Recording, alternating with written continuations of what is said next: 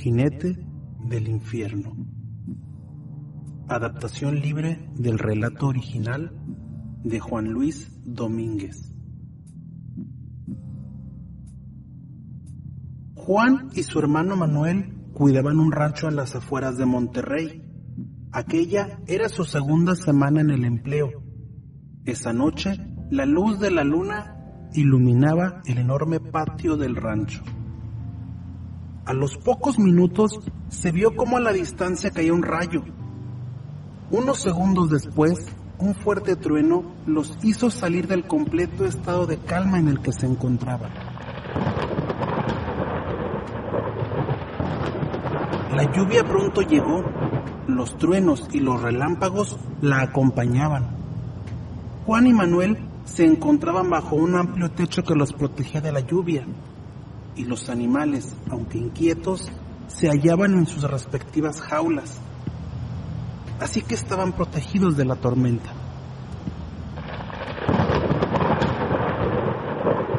Cuando la tormenta se encontraba más violenta, con vientos fuertes y espeluznantes relámpagos, pudieron observar que por el camino que llevaba directo al rancho, se podía ver que alguien iba cabalgando en esa dirección.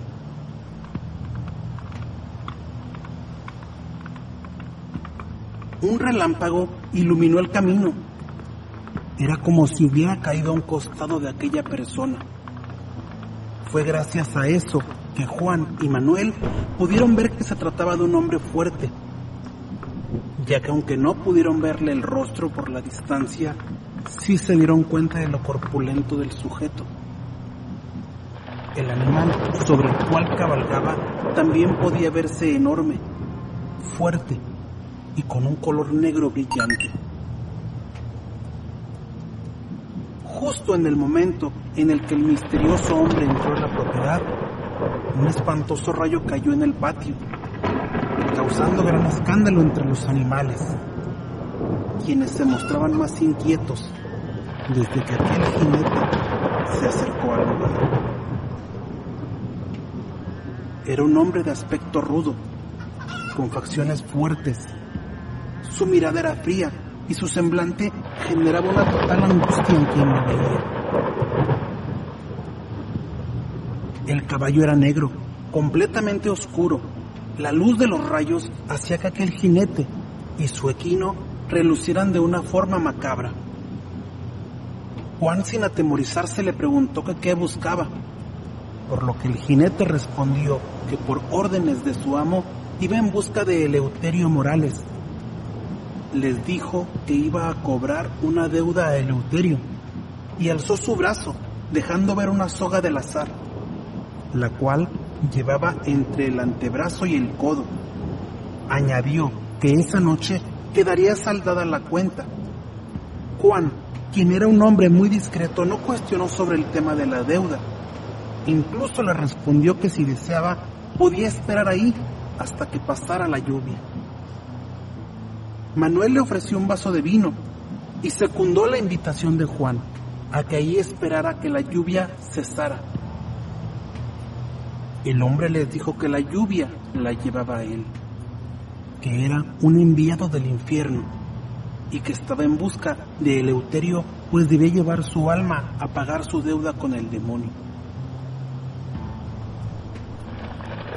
En ese momento, el caballo negro y enorme relinchó ferozmente, a la vez que se paraba sobre sus dos patas traseras, y resollaba un vapor amarillento que de inmediato inundó el lugar de un penetrante olor a azufre. Manuel, por el horrible terror que aquello le causó, no pudo contenerse y se orinó en los pantalones como si fuese el más indefenso de los chiquillos. Juan por su parte le ordenó con fuerza y determinación que saliera de la propiedad, que ahí no había lugar para enviados del diablo. Tras decir esas palabras, el jinete trepó a su caballo. Una vez sentado en él, el animal se alzó de nuevo sobre sus patas traseras, relinchando y esparciendo otra vez el vapor de sus fauces. Juan encaró al jinete diciéndole que debía regresar al infierno, que el poder de Dios les protegía y que el diablo y todos sus demonios no tenían cabida en aquella tierra, porque era el hogar de una familia católica, que regresara al infierno y que no volviera a salir nunca. El jinete se enfureció y desde el caballo lanzó una terrible maldición al rancho y a sus propietarios. En aquella infernal sentencia dijo, esta tierra será maldita y la desgracia caerá en ella y sus moradores. Juan le dijo de nuevo que se largara al infierno, que se lo exigía en el nombre de Dios. El caballo relinchando salvajemente salió a toda velocidad de aquella propiedad, mientras que el jinete carcajeaba de una forma espeluznante. La lluvia fue cesando a medida que aquel enviado del demonio se perdía a la distancia.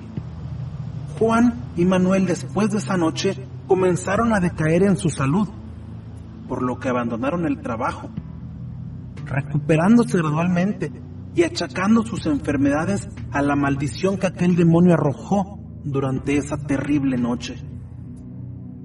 Nunca más volvieron a ese lugar, pero se enteraron que gente que empleaban en el rancho eran personas que abandonaban el trabajo por problemas de salud. Todos los animales habían muerto de forma inexplicable y el rancho se encontraba completamente desolado, como si la maldición aquella hubiera bastado para hundir en la desgracia el lugar.